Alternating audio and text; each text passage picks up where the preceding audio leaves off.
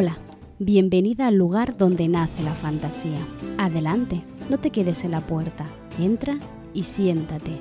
Hoy vamos a hablar sobre Apolo y Asclepio, el dios de la medicina.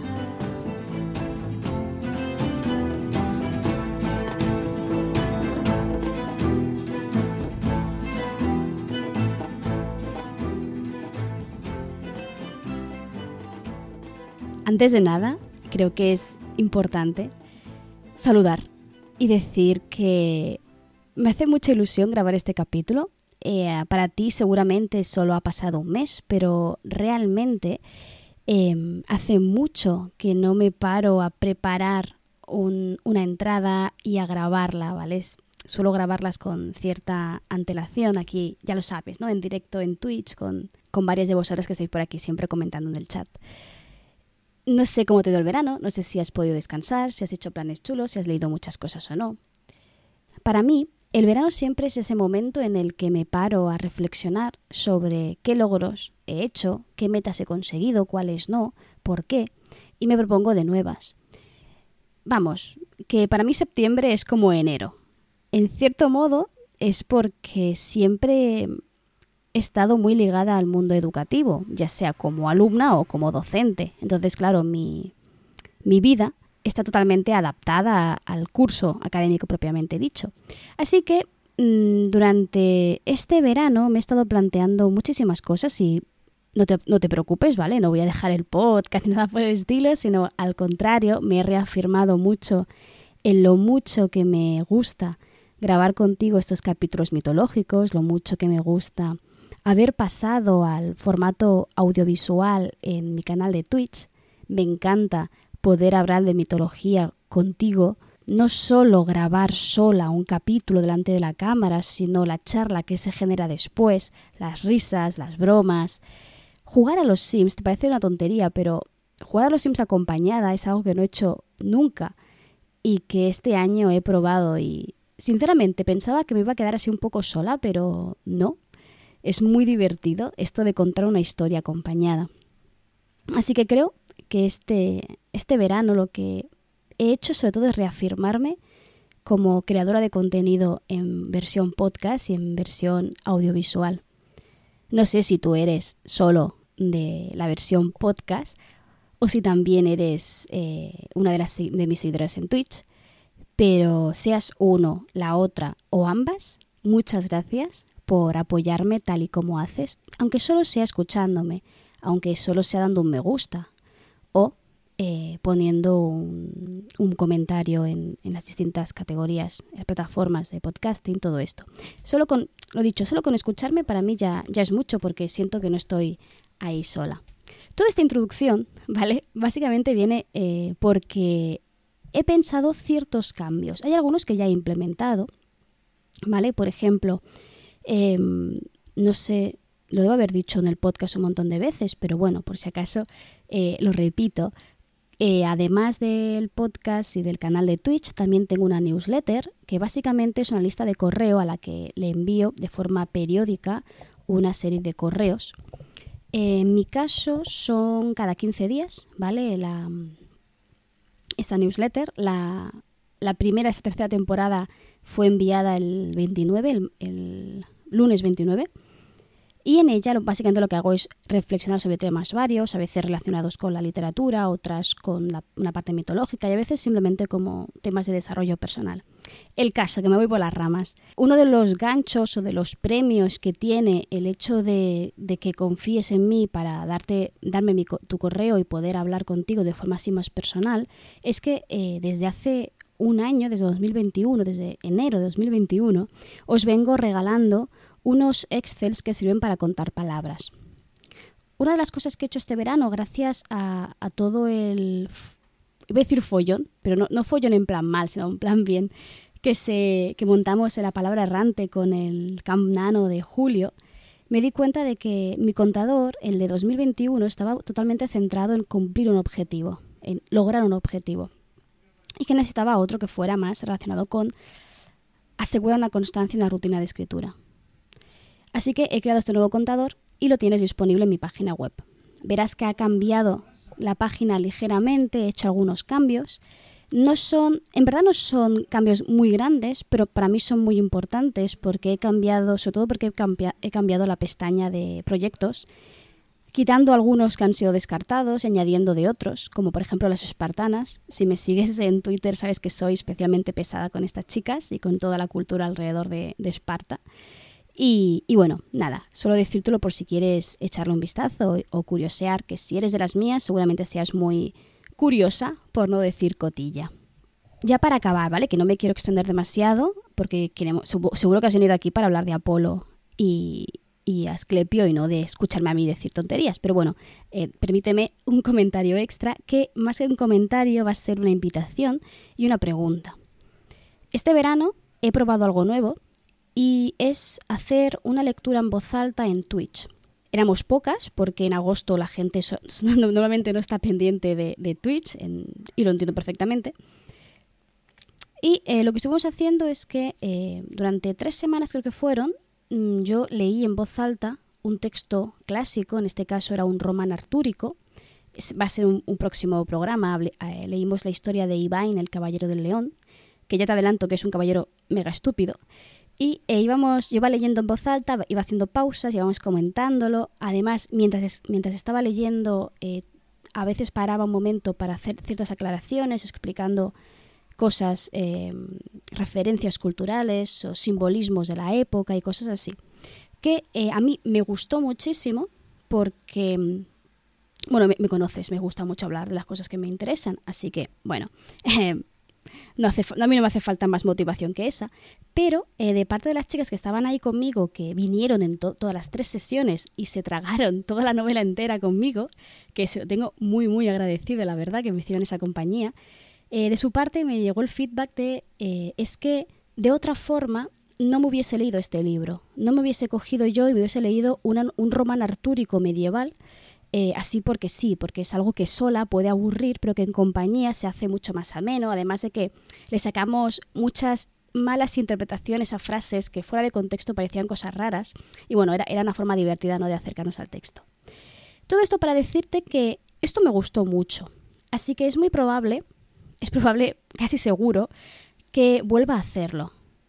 Eh, te aviso de que no va a ser algo fijo en el canal porque para hacer esto necesito añadir un día más de directos porque si no no me da no me da solo con los dos días que tengo. Y por eso eh, dependerá mucho de mi situación en ese momento. Ya sabes que estoy en listas de para ser profesora así que me pueden llamar de un día para otro. O sea que depende un poco de mi situación en ese momento. Entonces mi pregunta es la primera si te gusta la idea y si vas a participar o si te gustaría poder participar y la segunda, si has dicho que sí, si has dicho que no, pues no hace falta que respondas la segunda, obviamente, es ¿Con qué quieres empezar? Yo tengo dos ideas que te voy a plantear, ¿vale? Para acotarlo un poco a los textos que ya tengo por casa o los que ya conozco un poco. La primera de, todas es em, las Edas nórdicas, que fue un regalo que me hicieron y que ahí están cogiendo polvo que aún no me he leído. ¿Vale? Empezaríamos por la Edad Menor, que explica el origen del mundo y cómo se crearon los dioses y también creo que también explica cómo se crearon los humanos. Es algo larga, pero la, iríamos haciendo por partes.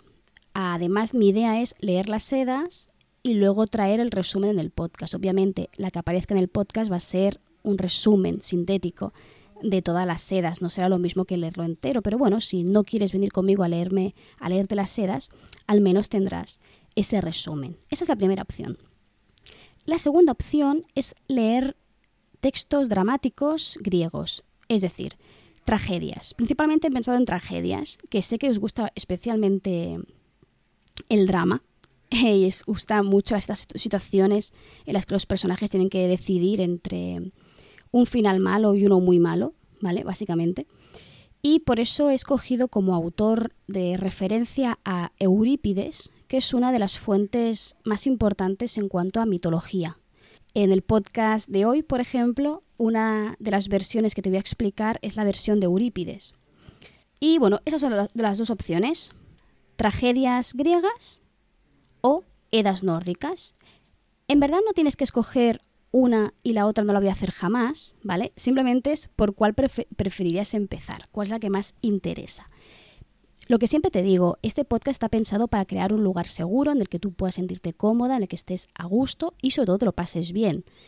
No es cosa de que solo me guste a mí, sino que busco que haya interacción, ¿no? Entonces, si me dices qué es lo que prefieres, yo adaptaré ese contenido a tus preferencias.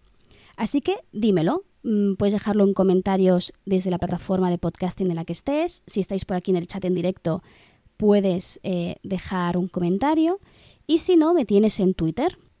Y aquí acabaría la pedazo de introducción que te quería hacer eh, en este capítulo, ¿vale? Perdóname, sabes que mis introducciones no son tan largas, pero es que os echaba mucho de menos. Y bueno, no deja de ser el inicio de la tercera temporada del podcast. Y, bueno, para mí, a mí me hace mucha ilusión llevar ya dos años creando, iba a decir historias, pero no es que crea historias, sino compartiendo historias, compartiendo mitos y, obras de fantasía. Así que, ahora sí que sí, vamos al tema central, vamos a hablar sobre una historia muy salseante en el que Apolo mm, la va a liar mucho por culpa de... Oh, cómo no, de una mujer, ¿vale? De una de sus amantes, ¿vale? Si recuerdas, el último capítulo del podcast no fue el último de todos, pero sí que fue el último mitológico. Estuvimos hablando de Apolo y te traje, si no recuerdo mal, cinco amantes de Apolo, entre ellos Dafne, por ejemplo, una de las más famosas, pero te dije que Apolo tenía otras muchas más relaciones y que participa de forma activa en muchos, muchos, muchos mitos y que no podía reducirlo solo a un capítulo. Por eso creía conveniente, ¿no? ya que acabamos hablando de Apolo, empezar la tercera temporada del podcast siguiendo con esta trayectoria, ¿no? con uno de los hijos de Apolo, que será Asclepio. Asclepio se va a convertir en el dios, ya te he dicho el título, ¿no? de la medicina. Apolo por sí solo ya es un dios sanador relacionado con el bienestar y también la enfermedad, pero Asclepio en concreto va a ser el dios en sí del arte de la medicina. Según la tradición más común, Asclepio fue engendrado por Corónide, que era hija de Flegias y que era entendida como una heroína tesalia de origen lapita. Según la leyenda más extendida, Apolo se enamora de ella cuando la vio, ojo, vale el dato, lavándose los pies en el lago Boibias, ¿vale? Que se encuentra más o menos al noroeste de Tesalia. Si te fijas, la mayoría de situaciones en las que los dioses se enamoran siempre es cuando esta, generalmente señora, está cerca de una zona de agua lavándose, ¿no? medio em, desnuda. En este caso está lavándose solo los pies. A mí siempre me ha resultado un poco, un dato un poco curioso, pero bueno, vamos a dejarlo ahí. Corónide parece aceptar más o menos esta relación, ¿vale? Se convierte en su amante, es decir, que mantiene relaciones con Apolo y concibe un hijo, ¿vale? Se queda embarazada de él. Y aquí, aquí van a empezar distintas versiones de la historia, ¿vale? En general, todas las. todas coinciden en esto. Y, y cómo sucede la tragedia final es donde cambian ciertos detalles. En la mayoría de casos, Corónide acepta casarse con un mortal llamado Isquis durante el embarazo. Esto será entendido como una traición a Apolo, porque mantiene una relación a escondidas de él, ¿no? Una interpretación que se le suele dar es que Corónide tenía miedo de que Apolo, al ser inmortal, la abandonara cuando ella envejeciera. Que si te fijas, si lo recuerdas, se parece muchísimo al mito entre Apolo y Marpesa. Seguramente esta interpretación sea una, interferencia del otro mito, de la otra amante de Apolo. Por eso es la que menos me gusta. Sea como sea, esta traición supone eh, la ira de Apolo, ¿vale? Ya recuerdas cuando te hablé de Artemis, esta familia, los hijos de Leto, estos dos gemelos, suelen ser especialmente rencorosos y suelen castigar con mucha crueldad a estas personas que consideran impías por el motivo que sea. Aquí de nuevo tenemos varias versiones. En la primera, que es de Píndaro, Apolo se entera de la traición de Corónide a través de sus profecías, ¿vale? Recuerda que Apolo es el dios profético por excelencia. Así que no necesita ningún mensajero, sino que él mismo descubre la, la verdad. Es por ello que va a enviar a su hermana Artemis para ejecutar su venganza y mata a Corónide a través de sus flechas. ¿vale? Recuerda que Artemis se le suele emplear siempre como la asesina de mujeres que han faltado a una promesa, sobre todo relacionada con el ámbito eh, sexual amoroso. ¿vale? En otras versiones es el propio Apolo quien dispara a su amada para castigarla ¿no? por, por de nuevo esta traición. Sin embargo, a pesar de haber matado a la mujer, no soporta la idea de que su hijo, que sigue dentro de ella porque aún no ha dado a luz, muera, así que extrae de las entrañas a el hijo que va a ser Asclepio. Hay una versión, e, esta historia por algún motivo tiene muchísimas versiones, así que perdona que vaya haciendo estas, estas vueltas hacia atrás todo el rato, ¿vale? Pero hay una versión en el que vemos cómo Apolo tiene que convencer a Hermes para que permita que su hijo siga en el mundo mortal. ¿Vale? Recuerda que Hermes es el Dios, que además de ser el Dios mensajero eh, de los ladrones, de los mentirosos y tal, también es el Dios que envía, o más que enviar, que acompaña a las almas hasta Caronte. Por lo tanto, Apolo intenta, y lo consigue, interceder para que Apolo haga un poco la vista, ay, Apolo no, Hermes haga la vista gorda y permita que su hijo continúe a su lado. Otra versión de esta historia no hace referencia a las artes adivinatorias de Apolo, sino que nos enseña una transformación, una metamorfosis. Esto que los mitos griegos explican cómo son los animales, la, naturaleza de, nuestro entorno a través de un enfado de un dios, es algo que gusta mucho en la mitología griega, y este es un caso más. Según esta versión en concreto, Apolo descubre la traición de su amante a través de un cuervo, que es uno de sus símbolos debido al enfado y a la ira de Apolo, este ave, que según el mito es originariamente de plumaje blanco, muta y eh, las plumas se le convierten en negro. Y es por esto, por la traición de Corónide y por la ira de Apolo, que se supone que los cuervos a día de hoy siguen siendo negros. Este dato en concreto, y te hago el, apunte, no aparece tanto en la literatura, sino que aparece de forma más eh, tardía, pero sí que vemos referencia a esta metamorfosis en el ámbito más pictórico, ¿vale? Por eso lo meto aquí y me fío de, estas, de estas fuentes. Por si acaso no tienes aún suficientes versiones de esta traición eh, de Corónide, de este nacimiento de nuestro dios de la medicina, hay una más. Por algún motivo, bueno, sé, cuál, sé cuál es el motivo, pero a mí es la que más me gusta. Es algo personal, ¿vale? Todas son perfectamente válidas y recuerda que la mitología lo que tiene es que hay muchas miradas y muchas visiones de un mismo hecho. Esta, en concreto, explica cómo Corónide esconde su embarazo de su padre, ¿vale? Recuerda que su padre es el rey Flegias. El rey, sin conocer la condición de su hija, le, obliga a que la acompañe en un viaje. Ambos eh, inician una visita por las tierras del Pelopenoso con la intención de inspeccionar el terreno. ¿Vale? Es una labor bastante fatigosa que acaba provocando el parto de Corónide. Corónide debe esconderse, dar a luz a su hijo y abandonarlo en el monte, porque eh, obviamente iba a ser castigada si se descubría que había quedado embarazada, así que optaba por esta opción. Este abandono del niño liga muy bien con la niñez que va a vivir Asclepio. Tanto si es una versión, si es Apolo que mata a Corónide y arrebata, o arrebata, em, em, sustrae ¿no? al niño del, propio cadáver de la mujer, o si es la mujer que lo abandona en un monte, en ambos casos siempre se explica que la crianza del dios de la medicina acaba en las manos y, las pezuñas del centauro Quirón. Creo que cuando te hablé de, no sé si fue Perseo, ya te mencioné a esta criatura.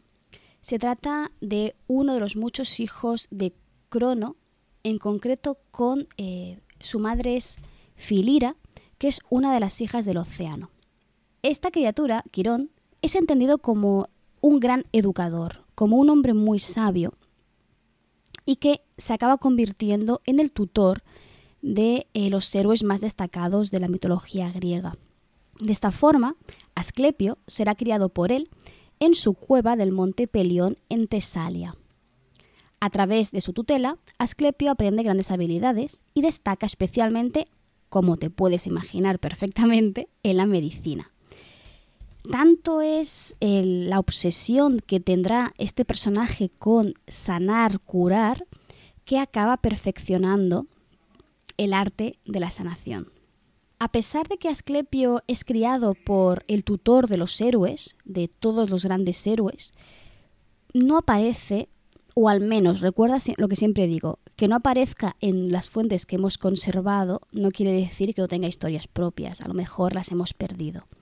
El caso es que no aparece como protagonista de ninguna aventura especialmente destacada, sí que se le menciona como parte de la tripulación de los argonautas en algunos episodios concretos y sí que aparece en la caza del jabalí calidón, que es un mito que te hablaré en otro capítulo, no te preocupes, te dejo aquí la píldora para el gancho para más adelante. La importancia de Asclepio no es tanto lo que vivió, sino lo que su figura, este ser semidivino, acaba proporcionando a la sociedad, cómo acaba afectando a la gente real, históricamente hablando.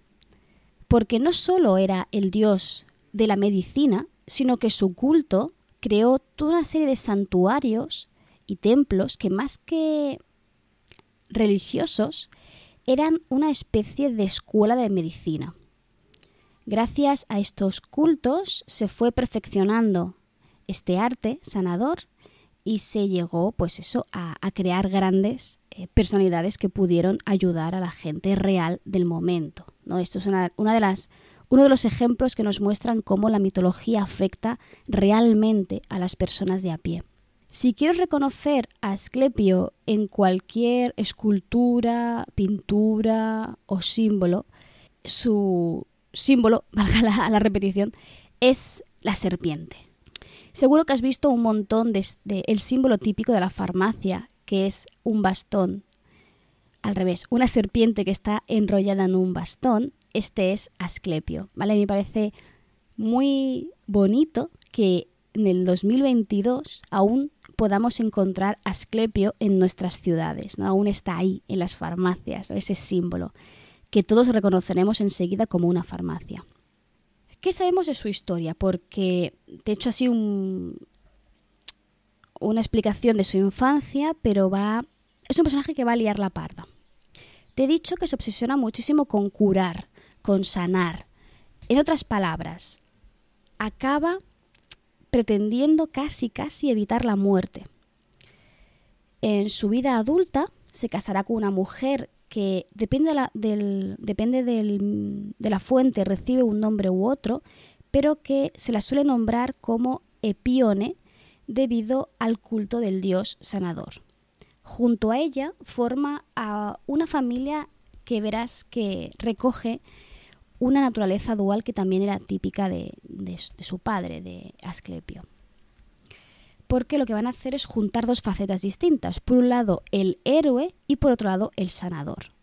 En este caso hago referencia a dos hijos muy concretos suyos, que, fue, que fueron Podalirio y Macaón, que fueron dos héroes épicos que van a protagonizar una serie de aventuras, pero que como te he dicho tienen una doble cara. Por un lado son grandes guerreros que van a formar parte de una batalla y por tanto van a herir no al enemigo, mientras que de forma paralela van a ayudar a los sanadores de su, de su bando para, eh, empleando todo el saber de su padre para ayudar a, los suyos. Vemos de estas formas esta, esta dualidad. Un dato curioso que, que, te va a hacer gracia, a mí me hizo gracia al descubrirlo, que uno de ellos fue quien sanó a Filoctetes, por ejemplo, quien evitó que Filoctetes muriera. Filoctetes eh, no es no es el, mismo personaje que la serie, la película de Disney, ¿vale? O sea, no te imagines, no te imagines, no te lo imagines así. Tuvo otros hijos, estos más asociados con su culto como sanador. Te los voy a nombrar simplemente para que los conozcas. Por ejemplo, tiene a Higia, entendido como la salud personificada, Yaso, como la curación, Panacea, un cura todo, ¿vale? Y luego tenemos una última figura un tanto siniestra, que es Telesforo, traducido literalmente sería el que ejecuta, que iba siempre caracterizado como un pequeño niño o dios niño con una caperuza. Lo que sucedió con Asclepio es que se pasó de la raya. Como te decía, pretendía evitar la muerte, eh, impedir que la gente muriera, salvar a todo el mundo. ¿no? La verdad es que tenía unas buenas intenciones, o dentro de, de nuestra visión de mortales tendría unas buenas intenciones, pero es que perfeccionó tanto el arte de entender la vida, de evitar la muerte, que consiguió revivir a los muertos. Tanto es así que eh, se cuentan varios nombres de entre los cuales Asclepio ¿no? consiguió resucitar y hacer volver del mundo de los muertos. En este caso, no es que Asclepio bajara al inframundo y consiguiera volver, simplemente lo hace a través de la medicina, una forma, entre comillas, científica, ¿no? Una de las versiones explica, por ejemplo, que consiguió devolverle la vida a Hipólito, ¿vale? Que es. Eh, eh, bueno, tiene una historia propia Hipólito increíble, pero ya te la explicaré. el hijo de la reina de las Amazonas, ¿vale? Lo hizo a petición de su tía, Artemis. En ratos posteriores es la parte que a mí me está más curiosa, divertida no, porque acaba en tragedia, pero bueno, curiosa, y es que mm, consigue resucitar a tantos mortales que el mismísimo Hades, ese dios del inframundo, que siempre suele ser bastante pasivo, que no interfiere, que no suele molestar demasiado, tiene que pedirle a su hermano que por favor intervenga porque se está llevando las almas que deberían ir al Hades, al inframundo. Y es por eso que el rey de los dioses, padre de Apolo y por lo tanto abuelo de Asclepio, lo envía directamente al inframundo lanzándole un rayo. Como te puedes imaginar, a Apolo esto no le gustó absolutamente nada, que su padre le hiciera perder a, su, propio hijo enfureció y quería vengarse de este acto tan cruel, pero no puede enfrentarse a Zeus, es demasiado poderoso, no, no podría ni siquiera intentarlo. Pero sí que decide matar a aquellos que le habían ofrecido el rayo, ¿vale? En la mitología, creo que es en la gigantomaquia, los cíclopes son los que le fabrican el rayo y se lo dan a Zeus. Hay una versión en la que se, explica cómo Apolo mata a todos los cíclopes y por lo tanto es la explicación de por qué ya no existen cíclopes. Según otra versión, explica cómo no es capaz de matar a los cíclopes porque son inmortales igual que los dioses olímpicos, así que mata a todos los hijos de cíclopes.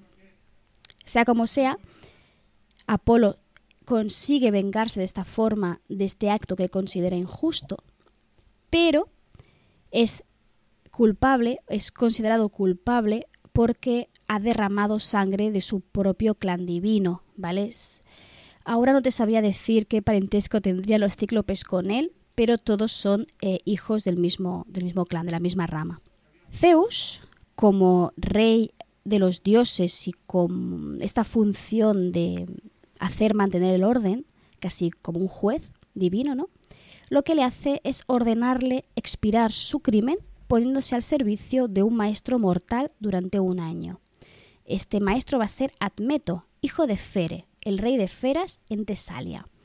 este castigo, que puede parecer un castigo muy tonto, piensa, lo mejor. O sea, Zeus le está, está obligando a un ser divino, a un dios olímpico, no a un semidios, a un ser olímpico, rebajarse a ser el siervo de un simple mortal. ¿Vale? Es un castigo de una gran humillación y piensa que los dioses eh, tienen eh, muchos defectos y muchas virtudes, pero el orgullo es uno que, que, que mantienen casi todos los dioses. Esta es una de las versiones. Hay otra versión en el que vemos a un Zeus mucho más rabioso, más irascible, que yo creo que encaja más con la personalidad que solemos ver en Zeus, que lo que quiere hacer es eh, arrojar a Apolo al mismísimo tártaro, junto a los demás castigos divinos, aquellos castigos que te conté en un capítulo anterior, esos castigos eternos, ¿no? Pero Leto, la madre de Apolo y de Artemis y una de las amantes de Zeus, tiene que interceder para permitirle eh, o sea, evitar este, este, destino para su hijo. Y entonces Zeus se ablanda y eh, le humilla de esta forma, haciéndole ser el criado de, un hombre mortal. El tiro le sale por la culata a Zeus, la verdad, porque Admeto resulta ser un amo justo y considerado. Se porta muy bien con Apolo y acaba consiguiendo la amistad del dios olímpico este le va a ofrecer toda una serie de regalos, premios o ayudas que va a, beneficiar mucho a su, gobierno. Por ejemplo, uno de los, de los, de los regalos así tontos que le da es que una de las tareas que el rey le, le pide es que cuide al ganado. Para agradecerle el buen trato que recibe Apolo, este lo que hace es provocar que todos los nacimientos de su rebaño se conviertan en gemelos, todos. Entonces eh, consigue que este hombre duplique el tamaño de sus rebaños, ¿no? ¿Vale? Que esto ahora te puede parecer una chorrada, en vez de tener 20 años tendré 40, eh, pero en la época era muy importante para no, para no morirte de hambre, básicamente.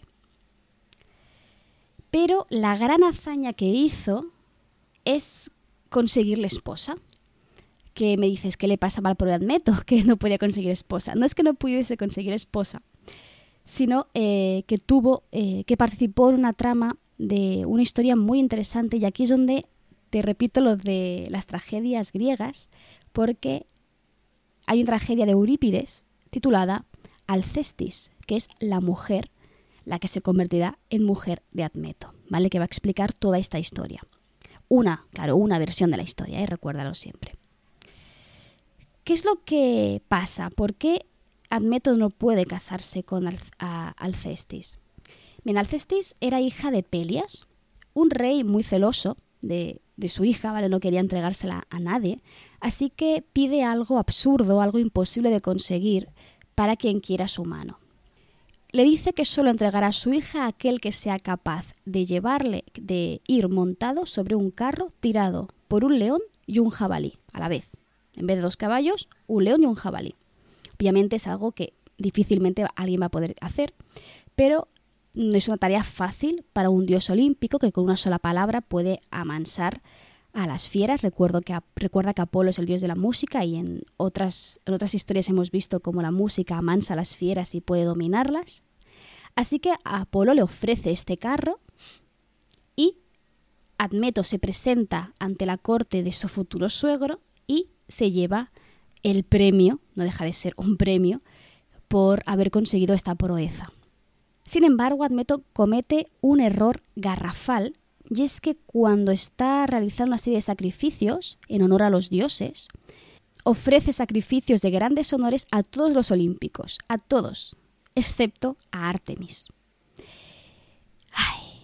y Artemis, obviamente, se enfada y se enfada mucho, muchísimo.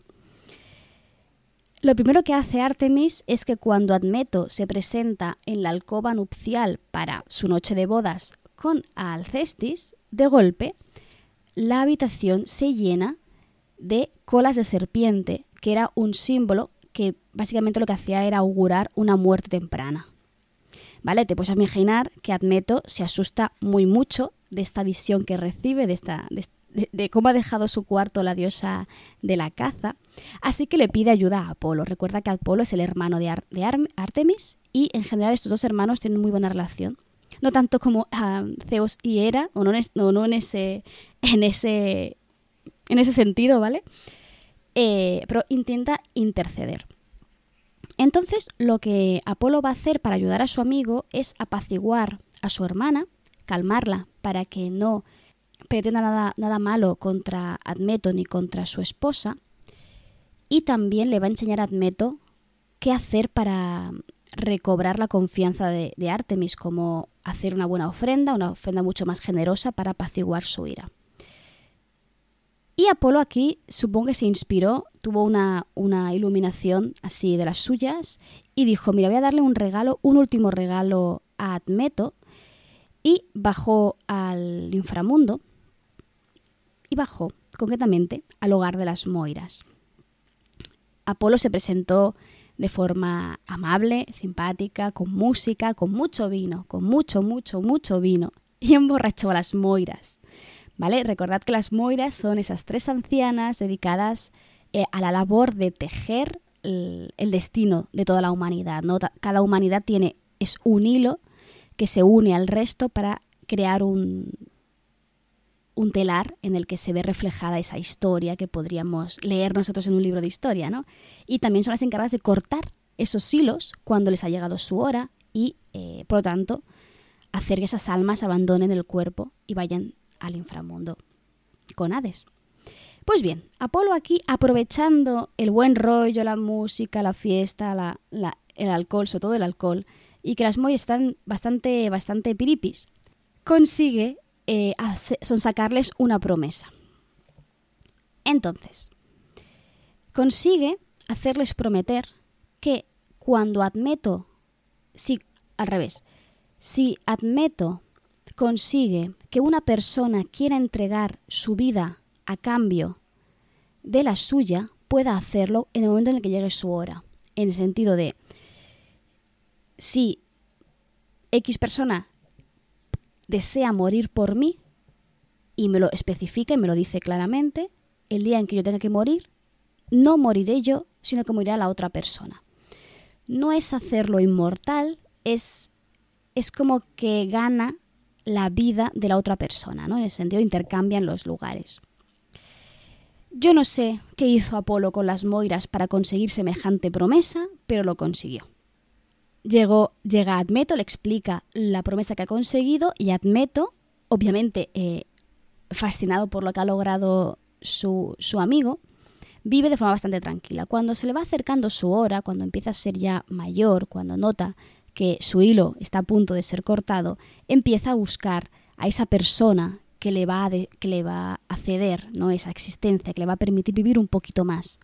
Se lo pide a sus padres mayores, que ya han vivido toda su vida y han tenido hijos, y sus, padres, ojo, ¿eh? se niegan a entregarle su vida. Se lo va a pedir a sus mejores amigos, se lo va a pedir a gente cercana, a gente que en principio eh, siente admiración por él, gente que le quiere, y todos le van a decir que no hasta que llega su hora. Aquí Admeto, cuando va a morir, no muere, ¿vale? Porque su esposa decide sacrificarse por él. Y esto que puede parecer un poco raro, ¿vale? Porque es en plan, me sacrifico por él. Em, puede llevar a muchas interpretaciones, ¿vale? Pero tienes, eh, hay que entender sobre todo que en la época eh, era un, un acto de devoción como esposa, ¿no? Le, quiero tanto que le ofrezco incluso mi vida. Por tanto, en el momento en el que Admeto debería morir, quien muere es Alcestis. Y Admeto debe vivir con la idea de que su mujer muere por salvarle a él. Y créeme, si quieres a tu mujer, es una vida, una vida muy difícil de sobrellevar, ¿vale? Porque esta relación parece, depende de la versión, pero sobre todo por el dolor que siente Admeto ante la pérdida de su esposa, parece que hubiera una relación de, como mínimo, respeto entre ellos y, le apena muchísimo esta, esta pérdida. Tanto es así que hay una reflexión muy bonita que, a la que llega Admeto de que la vida, vivir más, pero vivir sin, sin las personas a las que quieres no, no es vida, ¿no? Porque si vives a cambio de que otra persona se sacrifique por ti, no, no consigue poder disfrutar de ese tiempo que ha ganado además, ¿no? porque es un precio demasiado, demasiado alto a pagar. Esto podría acabar así, ser una tragedia extremadamente triste, pero no. Aquí tenemos varias versiones que explican cómo consiguen estar de nuevo esposa y marido juntos y vivos los dos. Hay una versión que es una versión que a mí me gusta mucho porque aparece una de mis diosas favoritas, que es Perséfone. A Perséfone ya la hemos visto sintiéndose conmocionada o conmovida por, por esta relación de, amor que se rompe debido a la muerte y perdonando, ¿no? a la persona fallecida para que pueda salir del inframundo y vivir su vida con su amor. Así que en este caso, Perséfone permitirá al Cestis salir del inframundo para vivir junto a su esposo. Hay otra versión que es muy curiosa en esta, en esta, esta es la versión de Eurípides, en la que Heracles, eh, Heracles sería Hércules, ¿vale? La versión romana o latina. Digamos que es como que detiene la muerte de, Alcestis, ¿vale? Si volvemos hacia atrás, Admeto debe morir, pero quien muere es Alcestis. Entonces, Alcestis cae desplomada, ¿vale? Y su alma se separa de su cuerpo, o debería hacerlo, para que fuera al inframundo. En esta versión vemos a un Heracles que siempre es presentado como un hombre muy fuerte, con gran fuerza. Eh, lo que hace es velar el cuerpo de Alcestis hasta que aparece Tánato. Tánato es el dios segador, el dios que se lleva, que sega las, las almas de los cuerpos y se los lleva al, inframundo, o al menos propicia este viaje hacia el inframundo. Y aquí Heracles hace, hace algo muy propio de Heracles, que es pegar una paliza. ¿vale? Le pega una paliza y lo aparta de Alcestis. De esta forma, al día siguiente, Alcestis, al no haber sido segada su alma, vuelve a la vida. A mí me parece una historia muy interesante porque nos ofrece un relato que seguramente tenga un propósito moral, pero en el que encontramos personajes o escenas como por ejemplo la posibilidad de emborrachar a las moiras, a esas tejedoras a las que deciden el, destino de tu propia vida para conseguir un favor, para conseguir unos días, unos años más de vida, ¿no? ese relato que no solo puedes emborrachar a las, a las que cortan el hilo de tu vida, sino que además le puedes pegar una paliza al dios de la muerte para no morir. ¿no? como si la fuerza bruta o esta, este engaño de Apolo pudiera evitar tu muerte, ¿no? Pudieras ganar estos días, estos años, lo que sea, de, vida extra. Es un relato que quería traerte justamente por, por esta visión tan distinta, ¿no? Siempre hemos hablado de la muerte como algo, desde, bueno, a partir de, de, Hades me refiero, a través de la mitología, como una muerte, algo inevitable, ¿no? Que, que por mucho que quieras sacar a tus, a, tus seres queridos, amigos del inframundo, siempre hay una consecuencia cuando lo intentas hacer. En esta historia no, en esta historia va a Heracles y le pega una paliza a la muerte y se queda tan ancha, ¿no? Es, es, una historia que para mí me resulta muy, muy curiosa. Y es lo que te decía, o sea, es esta historia podríamos eh, leerla en conjunto. Eh, en mi canal de Twitch sería, obviamente, porque no lo voy a hacer en el, en el podcast, porque si no quedaría una cosa muy, muy larga y seguramente extraña de escuchar en diferido. Pero sí que podríamos eh, quedar para poder leer ciertas obras, para adentrarnos en estas historias y poder ver una de las versiones de, mitos concretos. A lo mejor no empezaríamos por Alcestis porque te acabo de explicar la historia, ¿no? pero sí que podríamos leer otras eh, parecidas o semejantes a esta. De nuevo, te vuelvo a repetir por si acaso, ¿vale? Perdón si, soy un poco pesada, pero si te llama la atención esta iniciativa, este nuevo proyecto que traigo entre manos, dímelo, porfa, dímelo, porque si no es, bueno, porque si veo que no le gusta a nadie, pues, pues no lo haré, porque para hacerlo sola no lo hago. Y si, si quieres participar y si te gustaría formar parte, eh, coméntame qué libro es el que preferirías, por el que preferirías empezar. Recuerda que para participar, o sea, cuando digo participar, simplemente es estar conectarte a los directos y escuchar y comentar si quieres comentar por el chat, ¿vale? O sea, no, requiere de, inscripción ni nada, ¿vale? Que igual la forma de expresarlo no ha sido la más, además, la más adecuada. Y creo que eso es todo por hoy.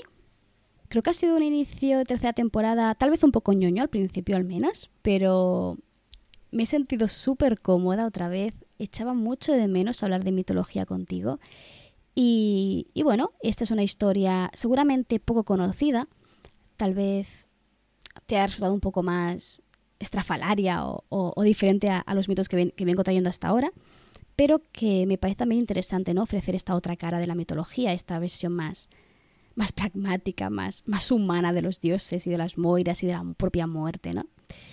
Y bueno, no, no, voy a volver otra vez porque como vuelva otra vez a enrollarme con lo bien que estoy haciendo el podcast, me, quedo aquí un buen rato y, créeme, no, no creo que te, apetezca. Eh, nada, a ver, a ver si me acuerdo, porque las vacaciones también atentan contra mi memoria.